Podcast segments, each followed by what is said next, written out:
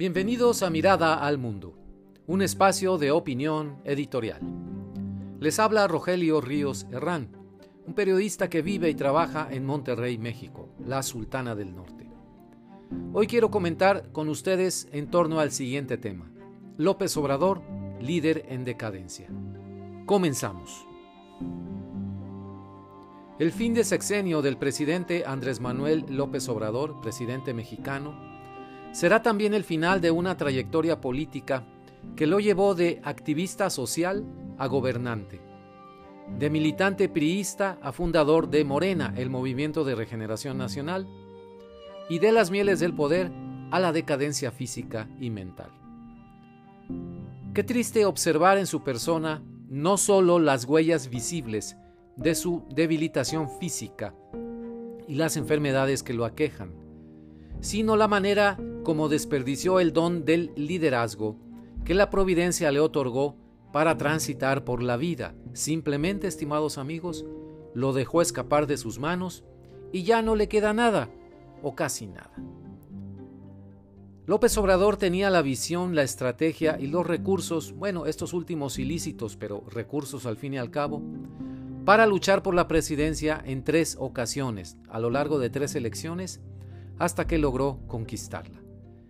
Recordemos que apenas en el 2018, un lustro atrás, su candidatura suscitó la ilusión de un cambio verdadero en México en un amplio, muy amplio sector de la clase media, no se diga entre las clases populares.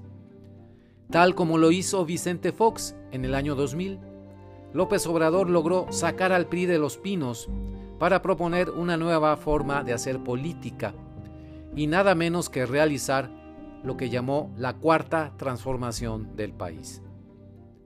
Desde la perspectiva actual, qué ilusos fueron los mexicanos que se dejaron seducir por la estrella fulgurante de López Obrador. La misma capacidad de liderazgo y convencimiento de los ciudadanos que lo llevó al poder lo está destruyendo en el 2023 ante el choque de realidad. Me pregunto, ¿en dónde quedó la promesa de una nueva política y la transformación de México? La realidad brutal de lo que México vive hoy borra toda ilusión de cambio.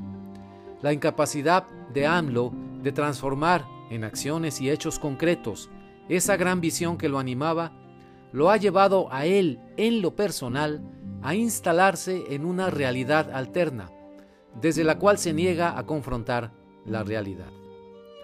La palabra fracaso le suena repulsiva, por supuesto, e inaceptable. La reducción de su círculo íntimo de asesores a media decena de personas de mentalidad extremista y de una lealtad incondicional lo encierra en una burbuja que no le deja percibir la realidad de su gobierno fallido. Al igual que Fox, en López Obrador se repite la historia, la maldición, dirían algunos, de un líder social y político que de ser un gran candidato termina como un pésimo gobernante.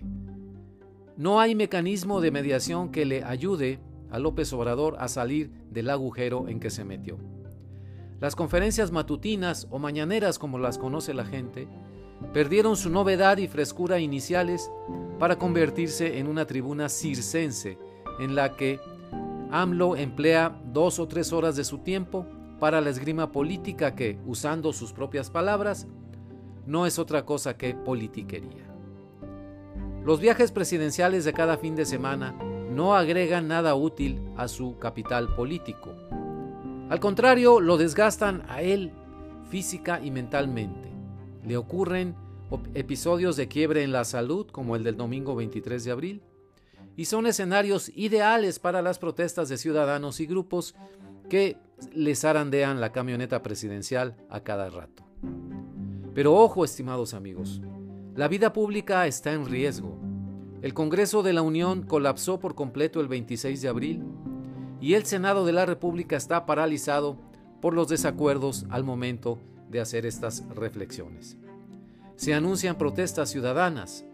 El Poder Judicial y la Suprema Corte, además de los organismos autónomos como el INAI, Instituto Nacional de Acceso a la Información Pública, están bajo asedio morenista y presidencial. Los militares cierran filas en torno al presidente. Y esto, esto apenas comienza. En conclusión, la decadencia de AMLO y su liderazgo es un factor de inestabilidad para México. ¿Cómo resolver ese problema? ¿Tendrá el líder la calidad moral de reconocer su fracaso y renunciar por el bien de su país? Dejo esta pregunta abierta. Muchas gracias.